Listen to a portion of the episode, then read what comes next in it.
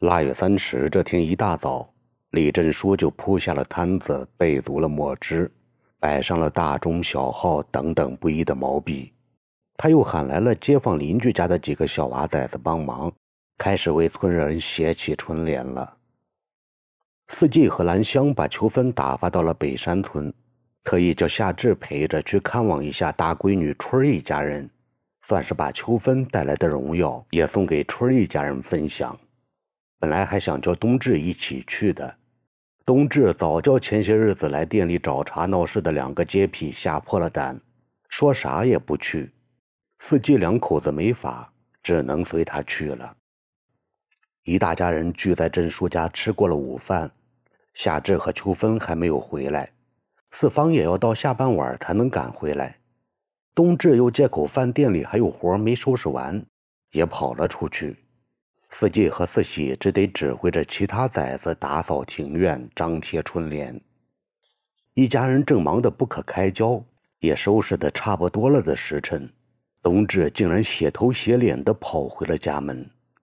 一见到爹娘，他便咧开大嘴哭起来，说：“棒娃还跟自己不算完，追到店里逼红利，不给就动了手。”这还了得！郑叔一家人立时撂下了手中活计。询问事情的详细经过，冬至喊道：“还咋谢？不就是他硬赖咱的钱，我不给，他就拿砖头子朝我头上夯吗？说今儿拿不到钱就要命呢。”郑叔的庭院里已然炸了锅，兰香疯了一般的拽起冬至的胳膊，抬腿就朝门外走，边哭边嚷道：“他要砸死咱，就送他门上，叫他砸死好了。”我倒要看看这帮乌龟王八蛋是长了三头六臂，还是马王爷下凡托生的，还就不信了。青天白日的杏花村，连王法也没了吗？镇叔握着一支蘸足了墨汁儿的大号毛笔，颤颤巍巍地对四季和四喜说道：“你俩也去瞧瞧，看棒娃这狗崽子出息成啥样货色了，竟敢青天白日的行凶杀人！”他一边说着。抖动的指尖捏着的那支毛笔也在失控地抖动着，滴下了一大滴一大滴的墨汁子，弄污了刚刚写好的一副十分工整的对联。镇书女人追道：“我看还是先找凤出出面，村里要出人命来，村干部还能袖手旁观吗？”四季恨道：“先打回来再讲，要是叫村干部一出面，啥气都补不回来了。”他一边说着，一边疾步出了院子。四喜也随后跟了出去。他没有径直去茂林家，而是急三火四的奔了闺女等家。他的意思是叫女婿人民赶快去叫凤出面处理此事。毕竟等和凤是亲妯娌，凤还能不向着自家人而去护着一不沾亲二不带故的茂林吗？就算是穆琴也出面插手此事。茂林跟茂生是本族有袒护的意思，但中间有缝横着，他总不会眼瞅着血头血脸的冬至不管不顾去替茂林讲话吧？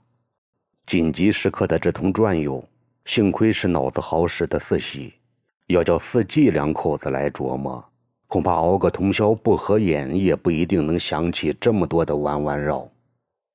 郑叔老两口顾了自己的辈分和身价。不便去找茂林家的门子，只能死憋在家里等音信。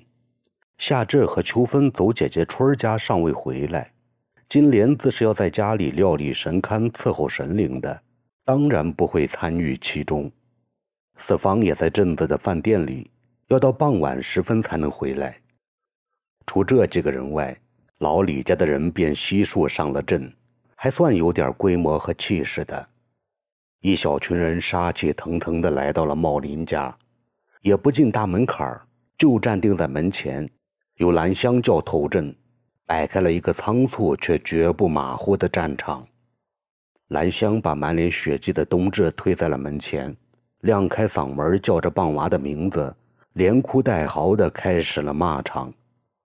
正是各家各户忙着打扫庭院、张贴春联的时辰。村人基本上都窝在家门外，见到此种闹场，哪有不凑群观瞧的？于是，只一小会儿的功夫，茂林家门前便聚集了一大群观场料阵的人。其实，兰香并不惯于骂街咒人，这次显然是被棒娃激怒了。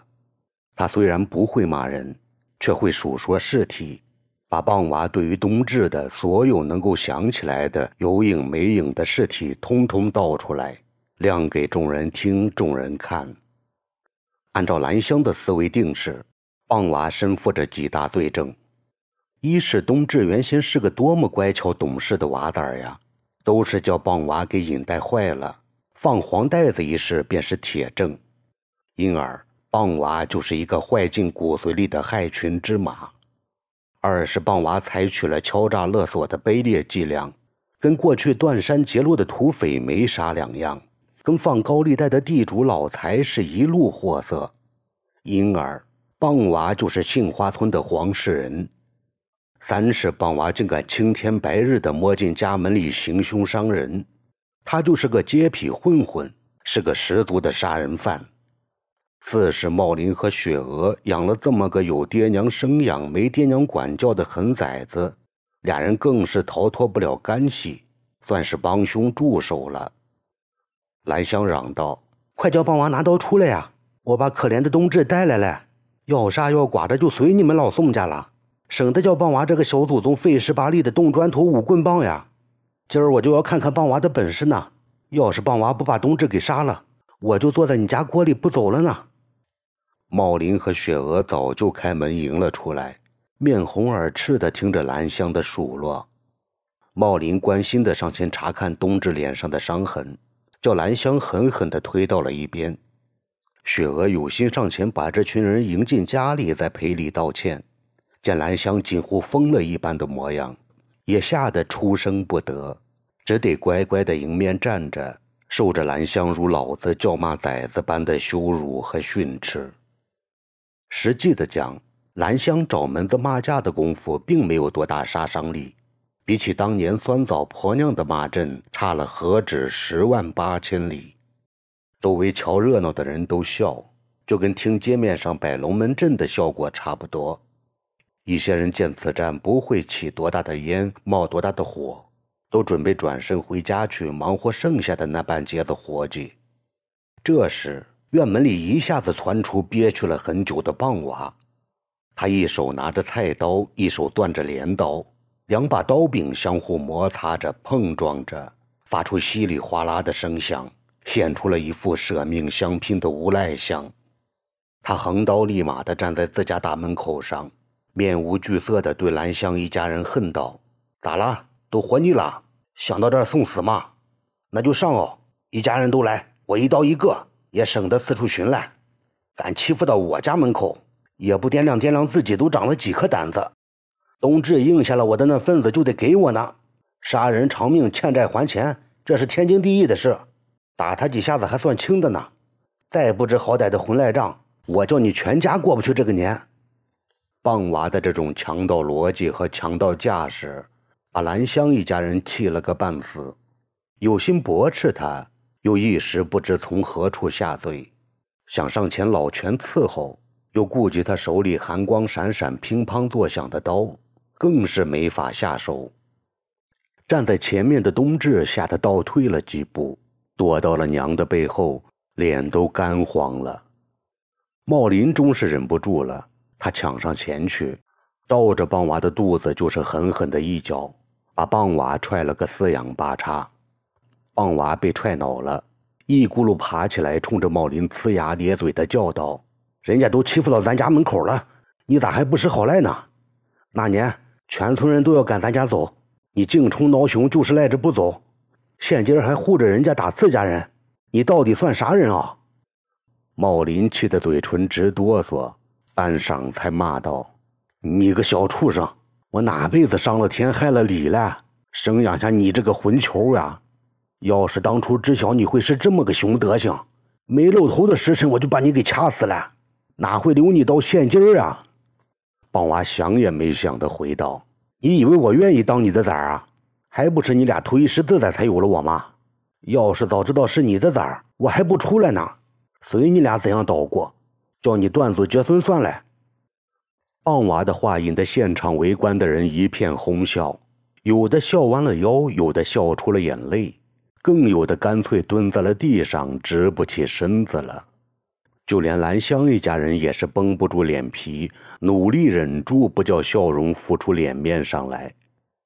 棒娃愈发张狂起来，他冲着笑的人怒喝道：“娘的，看谁再敢笑！再笑，今儿小爷就开个荤，咱白刀子进去，红刀子出来，杀一个够本，杀两个赚一个，看哪个混蛋敢小瞧了我棒娃！”恼羞成怒的茂林早已失去了理智，他四下里寻摸到了一根木棍，不管好歹的搂头朝棒娃身上砸去。却叫高出茂林一头的棒娃眼疾手快地接住了，爷俩就如两头斗红了眼的公牛，相互争夺着手中的木棍，一时僵持不下。雪娥顾不得羞臊了，拦在爷俩中间，左右喊叫着，俩人都放下棍子。俩人当然不会听，拧着劲儿的转圈圈，如同雪娥是一盘磨，爷俩在奋力的围着他推磨呢。